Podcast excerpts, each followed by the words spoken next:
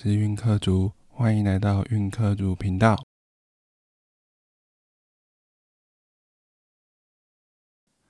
在偶然的机会底下，看到了台师大创新育成中心提供了一些有关于创业设计思考的工作坊广告，所以我也想参加这一次的工作坊。那这工作坊总共分为四天，第一天为社会设计与设计思考。思考工作坊，而第二天为创业计划书撰写工作坊，第三天则是为简报提案，而最后一天则是行销人专属的必修课。从课程的设计上来看，它总共将创业与设计思考分为四个大的部分，分别是创业所需要的概念发想以及。计划书如何撰写？那有了计划书之后，我们就必须学习如何做简报。那最后有了初步的成果，或者是有了初步的提案之后，我们便必须要学习如何来对自己的构想做出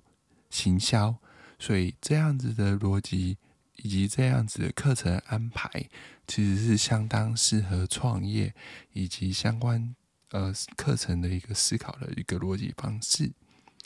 那我底下就要跟大家分享我们参加四天课程的课程的一些内容，以及它带给我的一些收获究竟是什么。首先，我们从第一天的社会设计与设计思考工作坊来看，在这个工作坊里面，讲师从呃 SDG 的一些。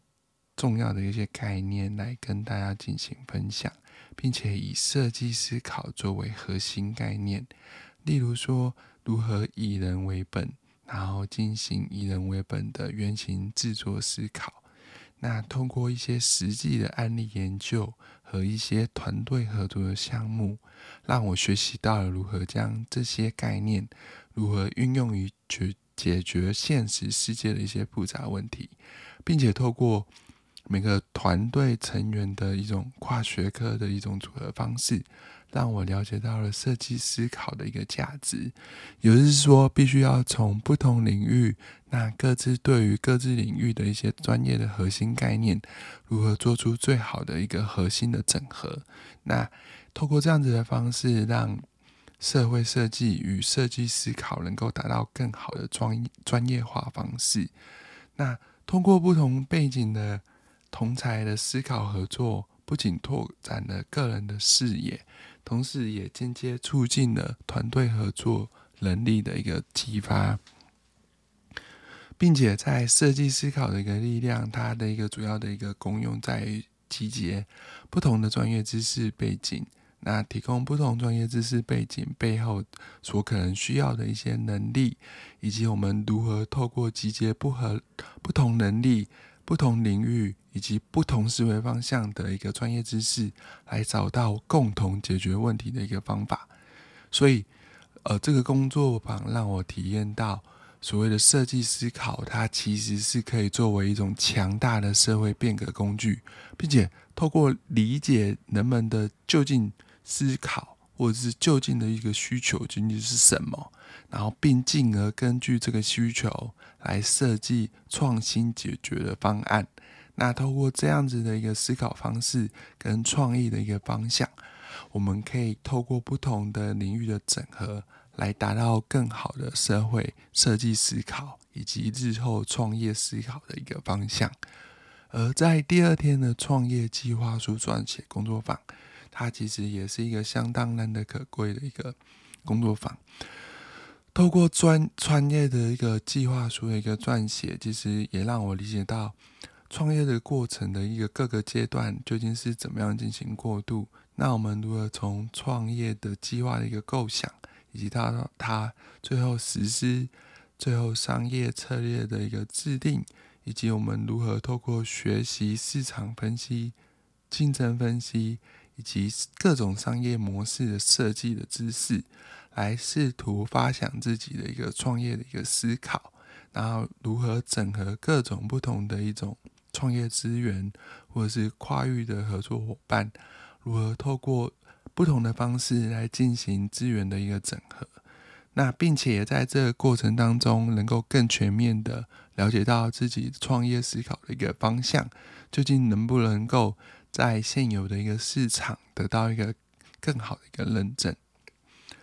那从创业创新的一个想法到多元化的交流和合作的方环境，让我意识到，一个成功的创业，它其实需要更多的一个团队的合作。以及多元化的一种思维模式，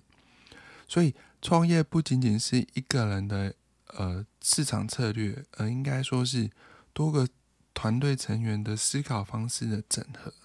那透过这样子的整合，我们可以了解到现有的一个市场策略究竟是什么，以及我们该如何透过资金筹组以及资金筹集的方式，甚至是透过有效的风险管理方法。来让整个创业的构想能够站在一个比较稳健的角度来进行思考，而不仅仅只是一个人的天马行空的一个发想。那我们通过有效率的一个思考整合方式，来集结不同领域的一个成员的一个思考发想，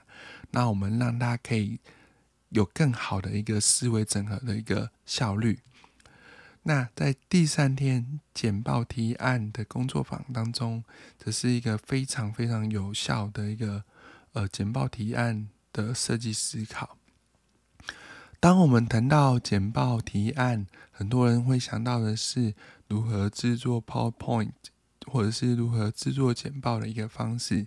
但是简报提案的整个过程，其实是了解到如何透过传达复杂的内容，那透过一种媒介来传达给别人了解你的所想要传达的一个核心的内容究竟是什么。所以，这整个过程当中，我们必须要学习到如何将自己发想的一个内容清晰、逻辑化，以及用简洁又完整的方式呈现给观众。那这样子的一个方法。会让你能够思考自己的一个思维究竟是不是合理化、逻辑化以及核心概念化。那这其次则是说，参与简报提案的过程，其实会让你意识到沟通能力以及表达能力的一个锻炼的重要性。也就是说，你如何在有效的简报时间内，精准的表达研究的重要性、目标、方法。以及结果，而这整个历程其实是需要充分的准备和训练，你才能够在这整个过程当中了解到自己的一个思考的方式，以及自己可能的思考的一个缺陷究竟在哪里，并且透过简报提案的整个历程，我们可以了解到我们可能会面对到的一些问题，还有挑战究竟是什么，而在面对听众甚至是提问人。他有可能对你所做的一些问题的询问或者是讨论的时候，你必须要了解到自己应该要如何清晰的回答问题，以及跟他人建立建设性的一些对话。那这要求的不仅仅是个人对于自己研究内容的充分了解，而且他也同时要求简报者必须要有应对挑战和应对批评的一个能力。那这无论是对于学生，或者是创新创业工作者，都是一个相当核心的一个必要的能力。那在最后一天行销人专属的必修课的这个工作坊当中，只是提提到了现代行销的一个战略和策略的一个提的提醒。那我们透过不同的案例的一个分析，或者是市场趋势的一个研究，我们可以了解到。在现有的行销管理市场，